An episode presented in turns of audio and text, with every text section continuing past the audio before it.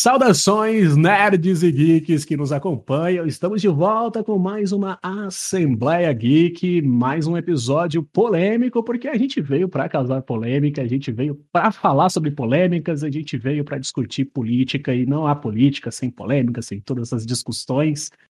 E a gente vai falar hoje sobre essa onda do momento que pegou todo mundo de cheio essa onda que está aquecendo o coração dos fãs, dos nerds, dos geeks nesse momento, que é Homem-Aranha No Way Home, Sem Volta para Casa. Esse filmaço, essa obra de arte, na minha opinião, que foi lançada aí, acho que a gente está o quê? Umas duas semanas do lançamento? Uma?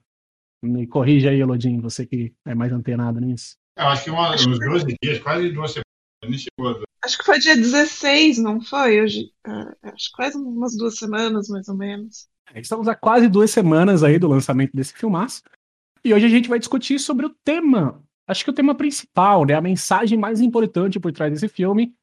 Que nós esperamos que você, que já nos acompanha, já tenha pegado esse hábito e tenha é, percebido essa mensagem e tenha recebido essa mensagem, tenha aprendido algo com ela, que é a questão. Mas antes de falar a mensagem, vamos avisar. Esse episódio vai ter spoiler.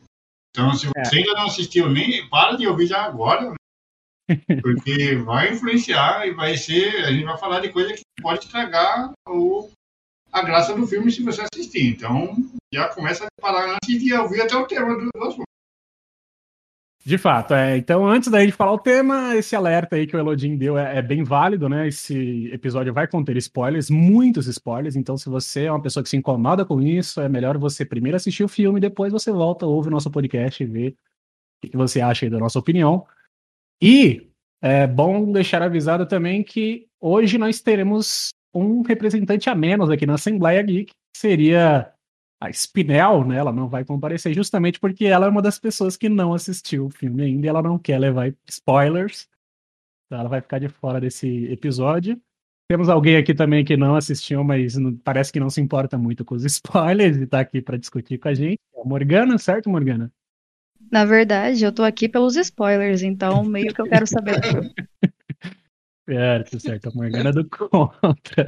Ela tá aqui pelos spoilers. Beleza. É, então, o tema do nosso podcast hoje, o tema do nosso episódio é ética, moral e responsabilidades. Então a gente vai falar sobre isso que, digamos, na minha opinião, pelo menos, é o tema central desse filme, desse filmaço aí. E foi o que levou a tudo o que ocorreu no filme e muito mais.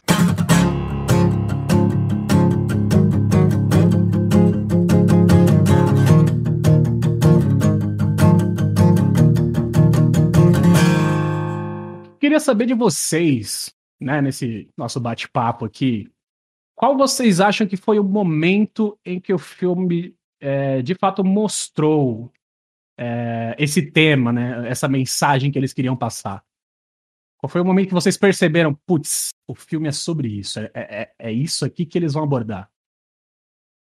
É, eu acho que já vou começar então com o principal spoiler, né? Quando a tia May morre, né? Você acha que foi só ali que deu para perceber qual era o tema do filme? Para mim, ali é, é, o fator que move todo o filme aqui. Não é a questão de, de da imagem do Peter Parker.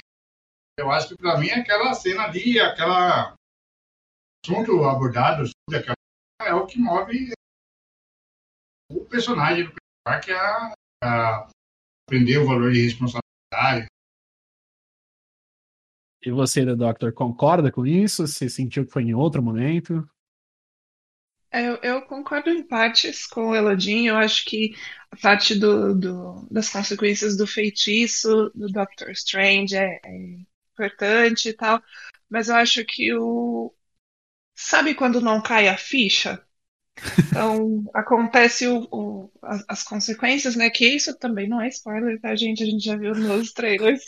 É, o Doctor, uh, uh, Doctor Strange acontece lá, um probleminha no feitiço, abre as portas do multiverso, e aí começa a chegar o pessoalzinho, e beleza, o Peter já começa a ficar, poxa, minha culpa e tal, mas não foi exatamente ali, aí ele ainda estava meio, não, consigo arrumar, mas quando a tia May é, quando, quando acontece que a Tia May morre, eu acho que é ali que ele percebe, beleza, é minha culpa, é aqui que as coisas começam a dar errado de verdade. Eu acho que não só no filme, mas na história do Peter Parker e do Tom Holland, é a partir da morte da Tia May que ele começa a perceber a responsabilidade dos atos dele. Eu acho que esse é o nascimento do Peter Parker, que a gente conhece, é, é a morte da Tia May, que é onde, onde acontece o nascimento do, do, do Spider-Man, né? Em qualquer sim, história sim. que a gente veja. A partir da morte, nesse caso foi da Tia May, mas antes era do, do tio Ben. Então eu, eu, concordo em partes com o Elodin. Tem um pouquinho antes, mas o principal é ali. Eu, eu concordo em parte com vocês também sobre isso. Eu acho que realmente, aquele é o momento mais crítico do filme, que, tipo, se você tinha alguma dúvida ainda, naquele momento que ele joga na tua cara o que, que vai ser o, o tema do negócio, mas eu senti que no momento em que o Peter percebe que se ele mandasse o, o, os membros, os vilões, né, que foram trazidos do multiverso, de volta, eles iriam morrer. E a tia May, lá no, no, no, no lugar onde ela cuida lá da, da galera, esqueci o nome, mano, no abrigo. É o Fish. É... Como? Fish. Fish é, é meio que inglês pra combinança, né? Sim, sim, sim, sim. Então, e tal, mas o nome do abrigo é quando ela pede pro Peter ajudar eles, ao invés de simplesmente mandar eles pra morte certa, né? Eu acho que naquele momento ali, o, o filme ele já te dá uma direção de o que, que vai ser abordado né, do, do tema em si, que é a questão da ética, da moral, de né, quais são os seus valores, como que você se porta em sociedade, como que você se porta quando ninguém está olhando, essas coisas e tudo mais. Mas realmente foi na morte da Tia May que nasceu de fato os, o Spider-Man, que nasceu de fato o herói, e que ele percebeu o peso das suas decisões e de todas as responsabilidades que ele tem como herói, que ele não não basta ser só o amigão da vizinhança, né? Você tem muitas vidas que dependem de você e você precisa é, saber lidar com isso e saber tomar as decisões corretas para que essas vidas sejam preservadas. Então, eu acho que, como o The Doctor falou e como o Elodie também, tipo, o filme ele foi te dando algumas dicas no início, mas foi realmente no momento em que acontece a morte da Tia May que a coisa realmente toma proporções ali e o herói de fato começa a enxergar o, o que, que ele precisa fazer e que a, a, vida não é tão simples quanto parecia. Né? O que começou com uma boa intenção acabou se tornando algo muito mais complexo e mais profundo. Né? Quer falar uma coisa? Eu acho. É, você falou que começou com uma boa intenção. Acho interessante a gente debater isso. É uhum. legal. É, ele tinha uma boa intenção, mas até onde não foi um ato egoísta? De fato. É, tudo, é, tudo bem, é, o mundo era melhor antes que as pessoas soubessem. Assim, mas para quem, né? O mundo era melhor antes que as pessoas soubessem que o Spider-Man é o Peter Parker. É, então, estava prejudicando a família dele, estava prejudicando os amigos, mas a, é, mexer com algo tão poderoso, né? Pedir um feitiço e tal, até onde isso não é um ato egoísta? Então, eu acho que vale a pena esse questionamento. Será que, será que não tinha outra forma de levar isso para frente, sabe? De, de, de tentar consertar isso? Será que essa era a melhor forma mesmo? Sei lá. Eu fico pensando às vezes. Não, é, é um bom pensamento e ainda vou além ainda vou além. Depois do, do que foi feito, né, tem essa questão do egoísmo, né, se foi egoísmo ou não, a gente vai discutir sobre isso, mas essa questão dessa decisão que ele tomou de tentar um feitiço que poderia mudar tudo e tal, mas depois de feito o feitiço, depois de todas as consequências, o fato dele não simplesmente ter deixado o Doutor Estranho resolver do jeito que ele queria resolver, o fato dele querer é, salvar aqueles vilões, digamos assim, é, será que ele fez aquilo por ele mesmo ou pelas vidas dos vilões? Foi é, o que foi que motivou de fato? Foi porque a Tia May pediu? Foi porque ele sentiu que era o certo? Ou foi porque ele sentiu que as vidas eram importantes? O que de fato motivou Será a fazer? que era culpa? Exato. Então, eu acho que isso também é um ponto válido a gente discutir aqui. O que, que, que vocês acham sobre isso, assim? Então, eu acho que ele não. Pode até é, ir contra, mas eu acho que não, ele não, é um, não foi um ato egoísta. Talvez. E, inicialmente, foi mais um ato. Tentar uma Ingênuo? solução fácil para um problema difícil, sabe?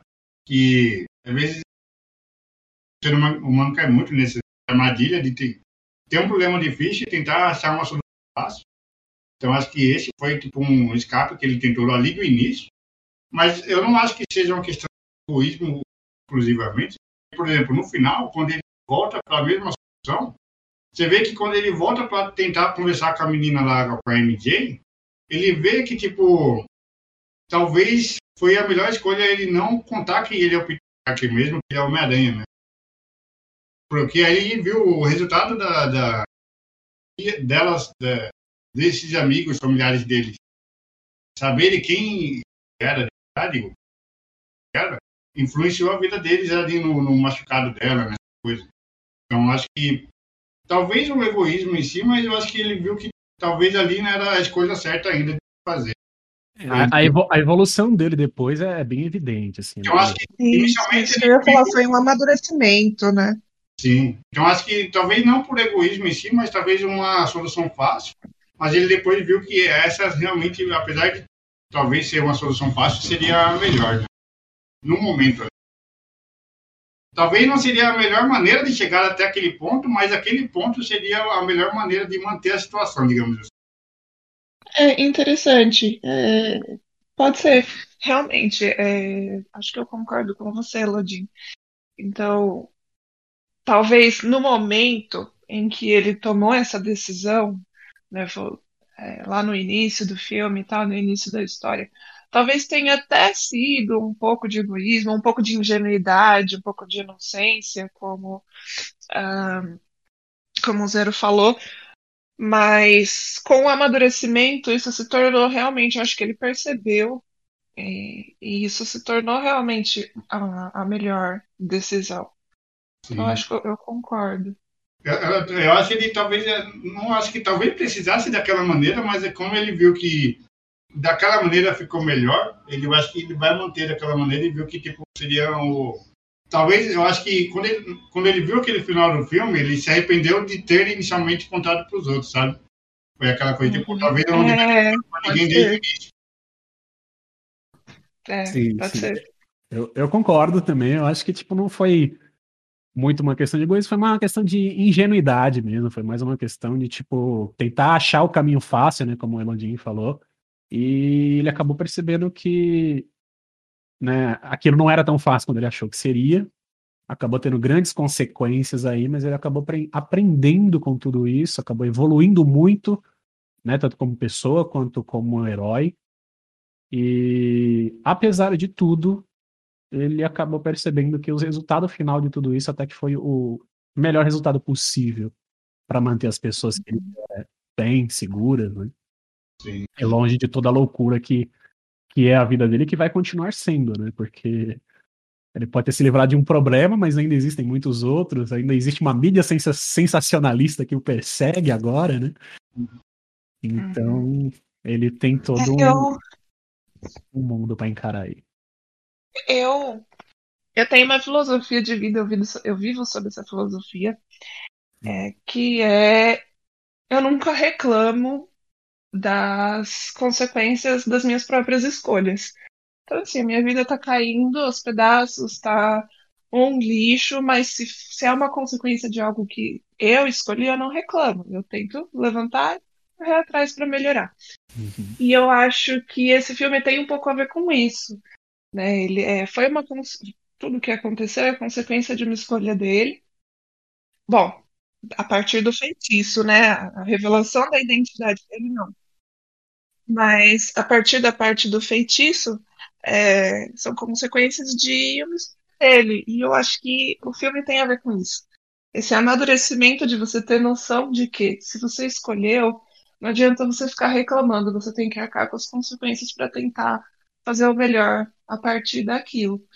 E esse amadurecimento dele foi muito lindo, e eu acho que é o que faz uh, esse filme ser um dos melhores. Entrar assim pro hall da fama, assim, do, de super-heróis e sim, do, sim. do, do Spider-Man, com certeza.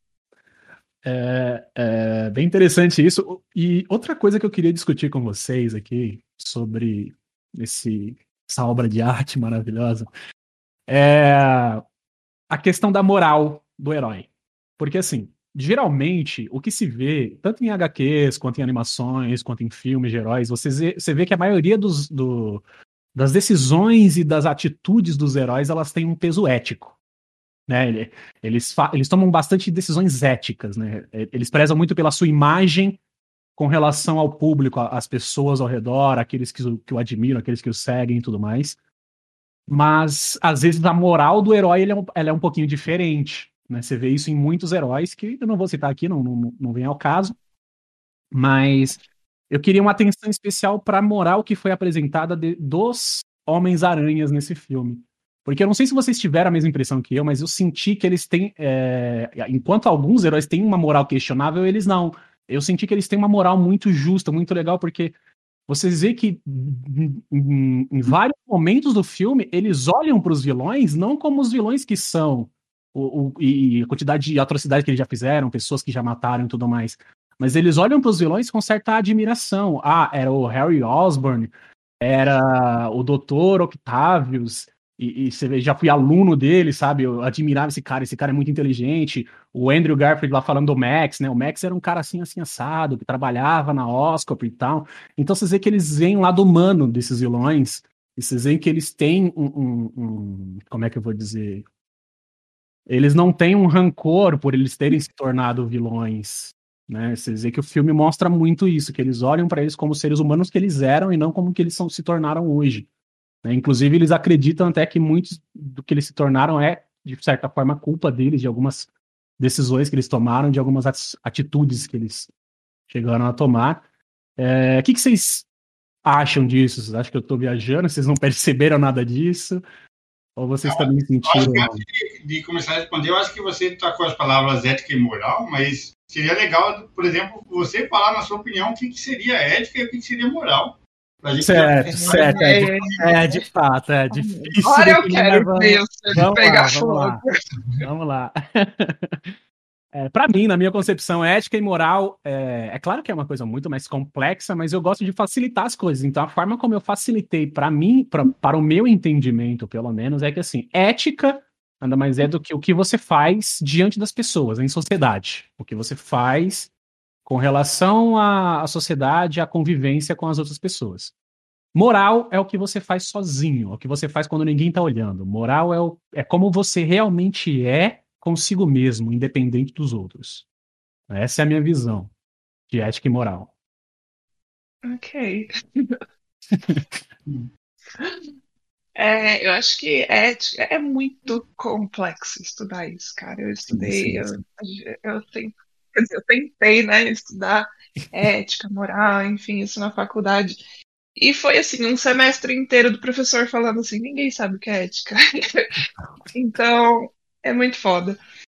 Mas eu vejo ética como um conjunto de princípios, né? Quais são os seus princípios? E normalmente ética é um conjunto de princípios uh, bem aceitos, assim, né? Então, socialmente aceitos.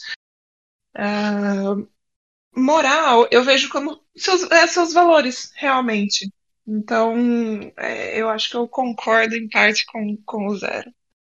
E você, Elodie? Quais são as suas definições aí?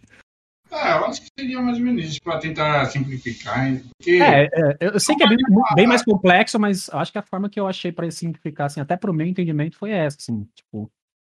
É só não é... que, do jeito que você falou, de moral ser a, a, a pessoa agir sozinha, digamos. Eu acho que, tipo, imagino que ética seria qualquer ação que influencia a sociedade, né? Uma, uma ação, um pensamento, uma atitude, digamos assim. E eu uhum. acho que o moral são os seus valores que você, um conjunto dos seus valores que você considera importantes. E aí eles podem afetar diretamente a, a sua ética ou não, né? Aí eu não sei se, teoricamente, esse questão de valores seja algo como você age e talvez, tipo, seja os recursos que você usa para poder agir. Mas aí eu acho que é mais elaborando e talvez eu acho que não, não venha ao caso. O que, que você acha, Morgana? Tem muita testosterona nessa conversa. Fala aí, Morgana. Morgana, você está entre nós? Eu tava ali mexendo meu caldeirão, já voltei. tá. Bom, é que deu fome, né? Eu fui fazer alguma coisinha enquanto eu tava ouvindo. É, eu entendo a ética como aquilo. É como se.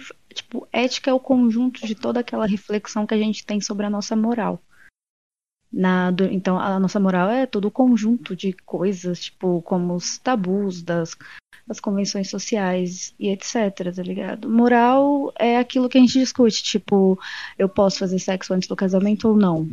Não sei, se é algo uhum. que vem da sua moral. Então, a ética já é outra coisa. Tipo, para mim, a ética é estar relacionada a, aos comportamentos das, dessa moralidade no ser humano. Tipo, a gente meio que é uma reflexão sobre todos esses comportamentos. Eu não. Legal, eu, gostei bastante.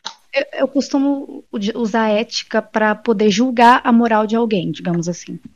Tipo, certo. Então, vamos usar a ética para julgar a moral dos Spider-Mans desse filme.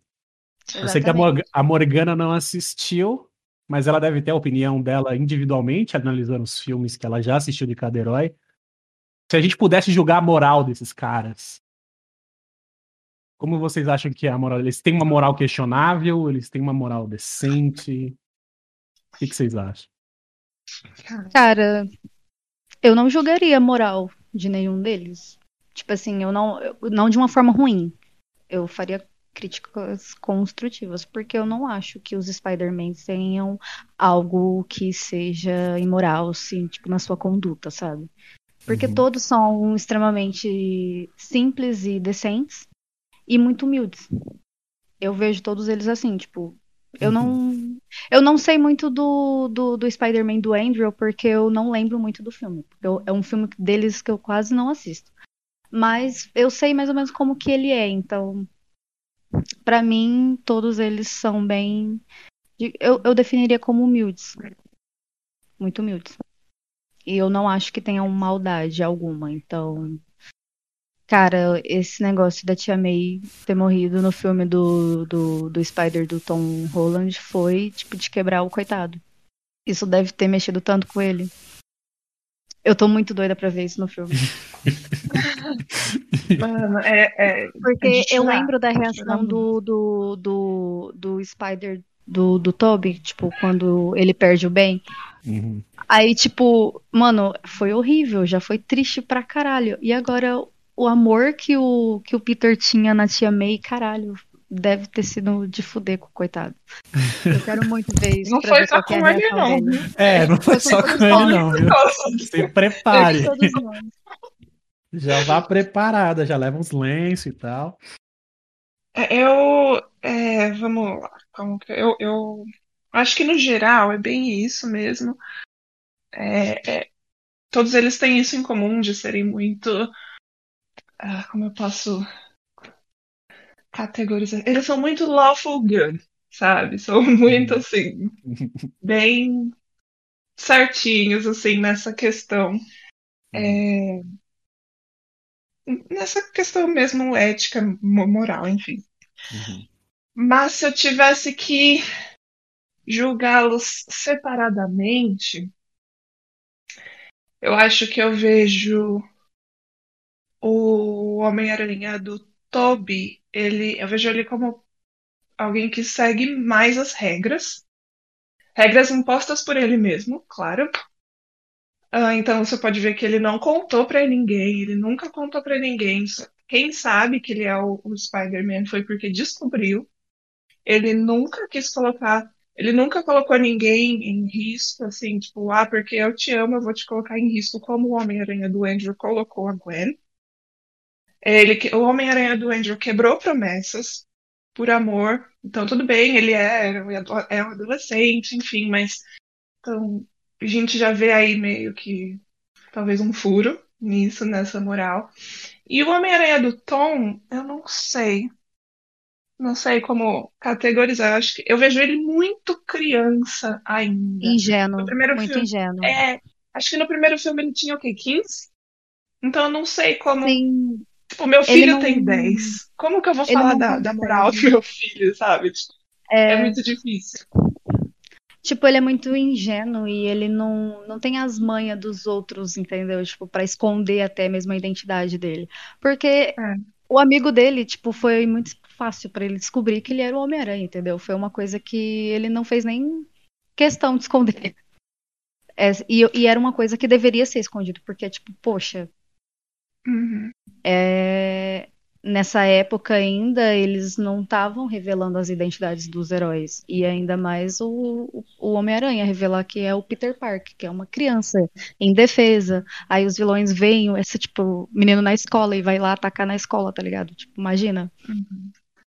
Eu acho que uma, uma, uma coisa que me pegou bastante, que eu nunca tinha parado para pensar nisso, era que o o Peter, do Tom, tá sendo interrogado, né, por conta da morte do mistério e tal. E, e aí levam todo mundo, levam a Tia May, levam o Ned, levam a Mary Jane, a MJ, é, para serem interrogados também. E aí é, colo colocam a Tia May na, na parede e ela fala, tipo, por que, que vocês estão me interrogando? Eu não tenho culpa de nada. Aí, ela aí eles falam, ah, é? Deixar um, um menor correr o risco que ele estava correndo? Como assim? Então, olha o que ele faz, né, sem ter noção. Sim, que... ele acaba sendo irresponsável demais. Exatamente. Então eu não consigo julgar a moral dele, porque eu vejo ele como muito criança ainda. Sim. Pelo menos até, até os eventos desse filme. É, porque nos, no último, nos dois últimos filmes ele ainda estava tipo, se descobrindo, gente, basicamente, né? Ele é muito novo. Eu não sei como que ele tá agora, porque eu não vi. Eu vi poucas cenas, sabe? Tipo, como que tá de caráter, como que tá o caráter dele nesse filme, personalidade, etc. Eu espero não me decepcionar. Ah, não vai. Não vai. É, eu vejo Porque eu sempre achei como... que ele, ele era o mais, assim, para mim, de todos, ele é o mais humildão, o mais que, tipo assim, cara, eu vou dar minha vida por você para te salvar, tipo, sei lá, ele é muito gente da gente, sabe? Só que ele acaba também sendo muito irresponsável, porque ele ainda é muito novinho, ele não sabe das manhas, das coisas, tipo, dos Paranauê. Eu vejo esse filme como justamente a construção da, desse, desse, do Peter Parker que a gente conhece. Então, esse é um filme de passagem. Então, ele era uma criança né, irresponsável, infantil e tal. E de agora em diante eu acho que a gente vai ver o Spider-Man, o Peter Parker que a gente conhece dos outros filmes, das HQs, dos desenhos, das animações, enfim. É... Então esse filme eu não consigo ver exatamente ah, como está a personalidade dele, mas eu acho que a gente vai ver a partir dos próximos. Esse uhum. é a uhum. construção de um novo Peter Parker, é o que eu vejo. Não sei se vocês também veem assim. Interessante. É como se fosse o primeiro o filme de origem dele, né? Exatamente isso que eu falei pro Zero. Eu vejo esse filme como filme de filme de origem. Uhum. Esse deveria ser o primeiro filme. É... Calma, não ouvi nada. Cara, é, não tô falando, deveria ser o primeiro filme. É... Tipo, eu fico pensando porque ele, ele perdeu recentemente o Tony Stark, que era tipo um parceirão dele, tipo, ele tinha o Peter Parker, o Tony Stark como quase um pai. E agora ele perdendo uma outra pessoa que era como uma base para ele, sabe? Tipo a tia May. Como que ele reagiu a isso no, tipo, no filme? Como, qual que foi a reação dele de imediato quando ele teve essa notícia? Isso você verá. Leve lenços. Não, porra, só me dá aí um, um spoiler. Não, pode falar mesmo? Sério? Não, sério, pode me falar, só para me preparar. Porque eu acho que até é um ponto legal para a gente discutir também. Sim, vamos lá. É... Foi foi um momento que ele, assim, acho que toda a raiva que existia dentro dele, toda a ira, toda tudo veio assim à tona e ele se sentiu muito culpado. Eu acho que a cena dele é, dele chorando assim lá no alto, não lembro onde ele estava. É, foi muito forte, é uma das cenas mais fortes, mais emocionantes para mim. É, e foi aí, e, e, essa parte eu acho interessante da gente discutir, porque então ele falou, ah, vamos curar a galera, vamos curar os vilões e tal, mas ele queria matar o Duende Verde, porque ele estava cego de, de raiva, cego de ódio. Uhum. Então, ele ainda não tinha construído, não estava construído totalmente essa questão de ele precisou da ajuda dos outros, dos outros Peters para enxergar, né, que ele não era isso, não, tudo bem, matar o Duende Verde não vai trazer a Tia May de volta. Então, acho interessante até a gente falar sobre isso também, dessa vontade que ele ficou de matar o Duende Verde. Sim, eu acho interessante que ele passa pelas, pelas fases do luto que, que chama, né? A... Uhum.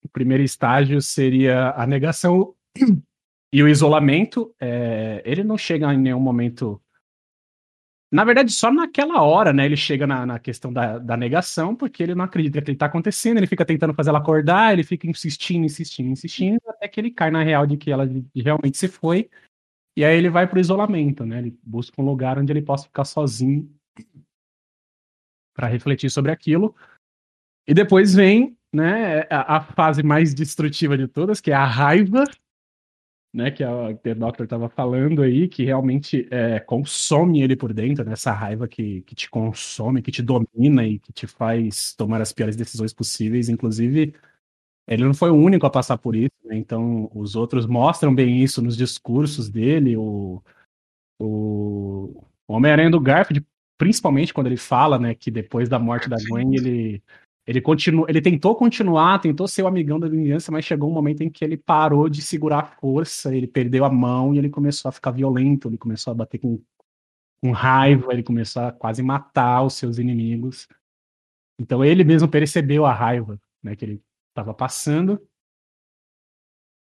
Depois vem a barganha, depressão e aceitação. Vocês acham que ele passou por essas três fases? Não, mas é, calma aí, você falou do, do Andrew, mas acho que quem deu a principal lição para ele foi o do Toby mesmo, porque o do Toby alguém mesmo, né? O, o do Toby fez o caminho que ele estava para seguir, por isso que ele deu a principal lição. O do Andrew, ele só meio que, tipo, seguiu um... foi quase a linha, mas o do Andrew, do Toby realmente matou uma pessoa e que, teoricamente, matou o tio Ben, né? Só que viu que não era essa solução. Então, foi ele que deu o principal caminho para do, do Tom, né?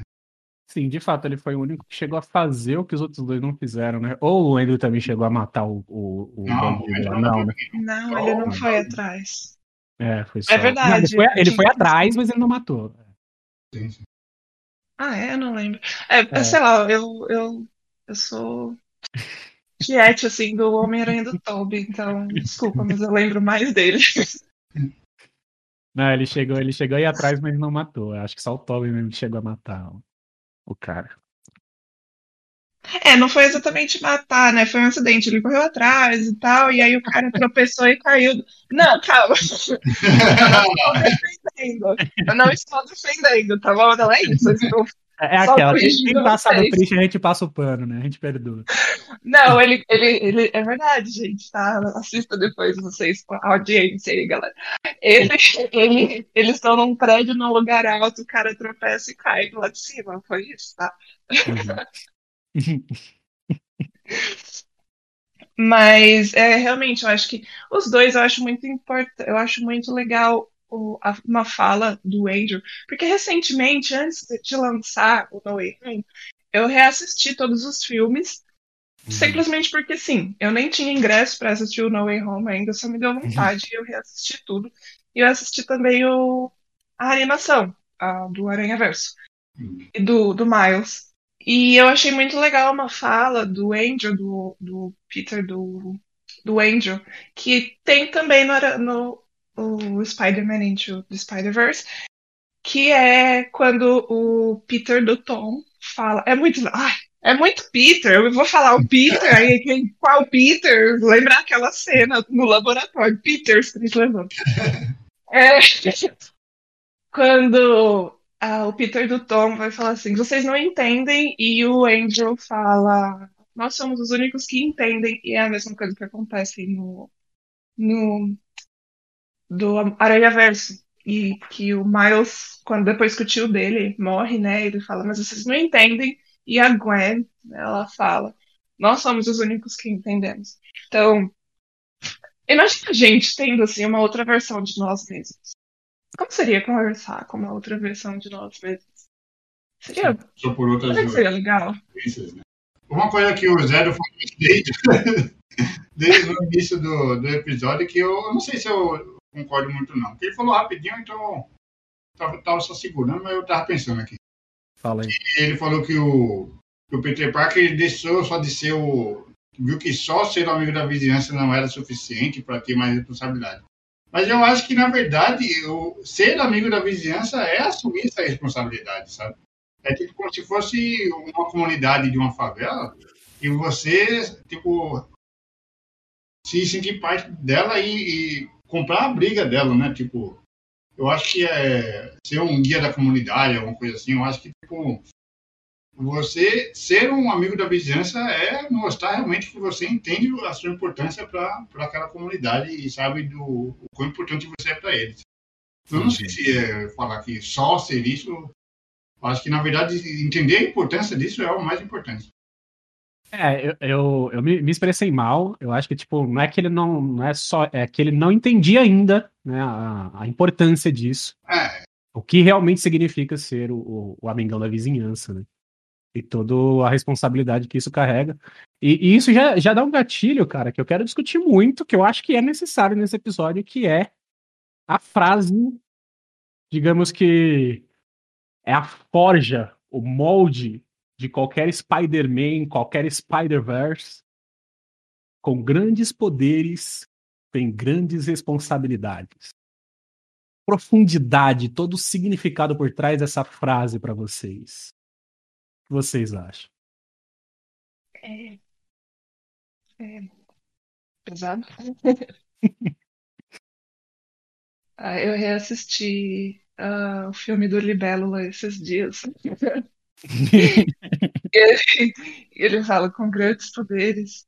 Aí o Rick fala, tem grandes responsabilidades. Aí o tio dele fala, eu ia falar mulheres, mas se você quer ser virgem para sempre. mas enfim, eu acho que essa, essa, essa frase, ela é realmente, como você falou, é, é o que forja o Spider-Man, o Homem-Aranha. Em qualquer universo, né, do, uhum do, do multiverso. Verso, exatamente. um, e eu acho que só aí, quando a gente entende isso, não só para ele, né? Trazendo para a vida real. Uhum. Uh, mas quando a gente entende isso, quando a gente entende que as nossas ações não, não, não dizem respeito só a gente, quando a gente entende que uma uh, coisa que, que a gente considera pequena pode ser algo grande para outras pessoas. Eu acho que é isso que torna a gente um, um, um super-herói, sabe? A empatia de tentar fazer o, o, o melhor.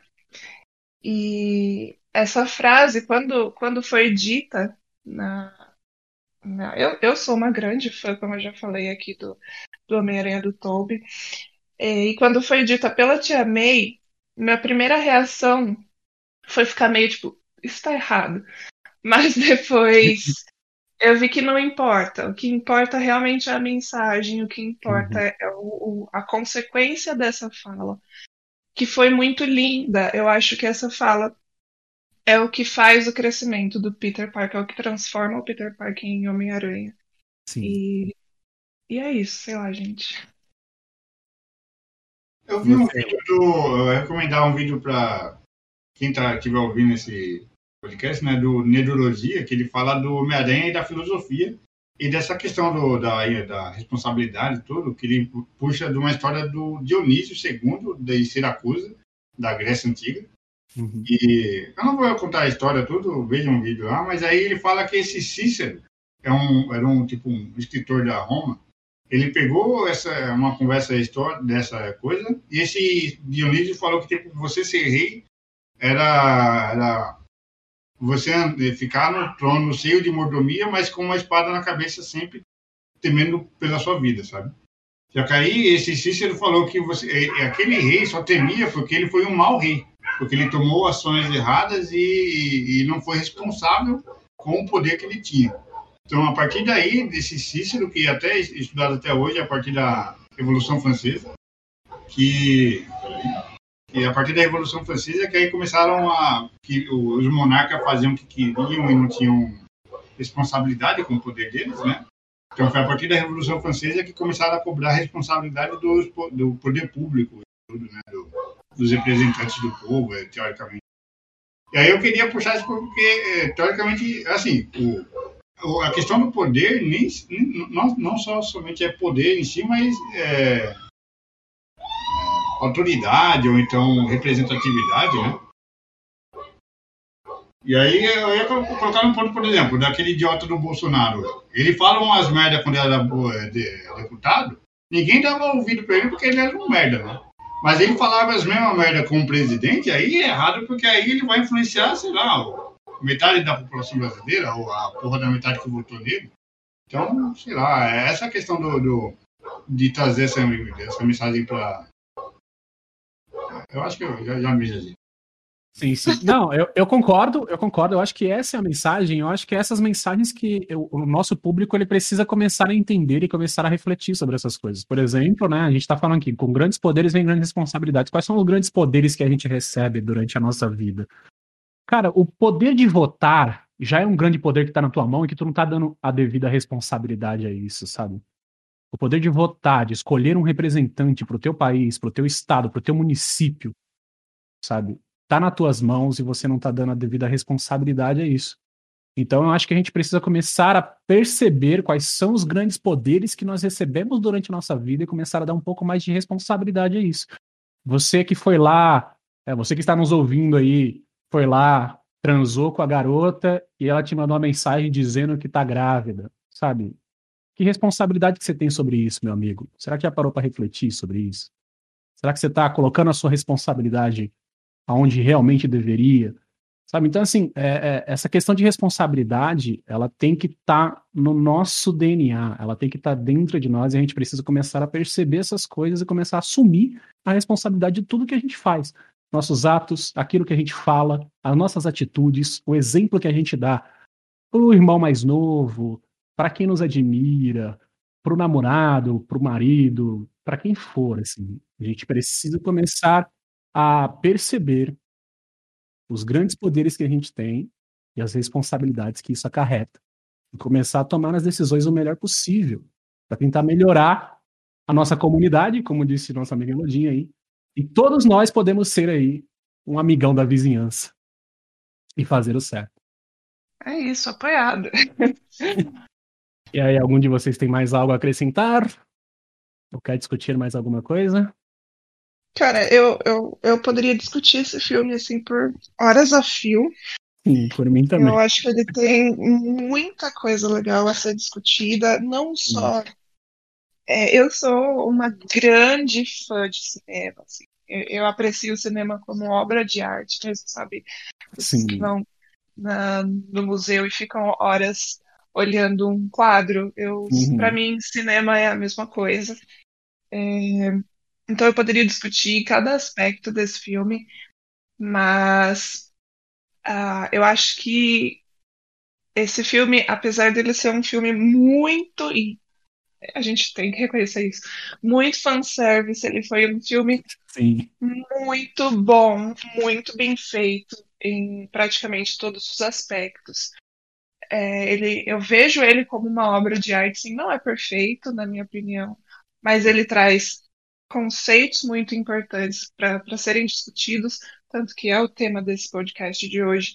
Ele ele tá, é um filme muito bonito, é um filme muito bem feito, e eu acho que ele vai durar aí na, na, na boca do povo por, por um bom tempo.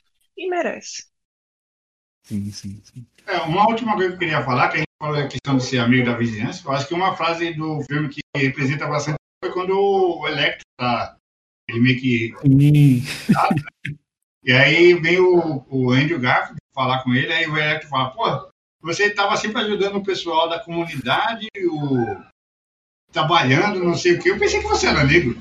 É. então ali é, mostra um pouco dessa questão de ser amigo da vizinhança e o que representa. E talvez um gancho para o Miles Morales, aí para a gente falar um pouco do, do que, que a versão do Miles Morales é importante como, como Homem-Aranha, né? Sim, Não só um negro, mas também do, de Porto Rico e várias outras Inclusive, já quero deixar um, um alerta aí para essa assembleia que quando lançar Homem-Aranha Across the Multiverse, todos nós temos que assistir, porque a gente vai falar sobre isso, tá? Sim, senhorita. Por favor. E, galera, é, eu acho que é isso. A gente discutiu bastante sobre esse filmaço, essa obra de arte, como The Doctor falou, o Elodin também, eu poderia discutir a horas a fio sobre esse filme. Eu sou até suspeito para falar, porque eu sou um fã de carteirinha do Cabeça de Teia, desde os HQs. Mas eu espero que a mensagem tenha sido passada. E para finalizar essa assembleia, como nós finalizamos a primeira, eu gostaria que vocês, meus caros amigos que estão aqui reunidos nessa assembleia geek, me dissessem Quantos por cento dos votos vocês dão para a mensagem política por trás de Homem-Aranha No Way Home? Homem-Aranha sem volta para casa. De 0 ah, a 20, quantos por cento? Ah, não, só de 0 a 20? Na verdade, de 0 a 25, que nós estamos em 4 hoje, né? Ah, não, quero dar mais.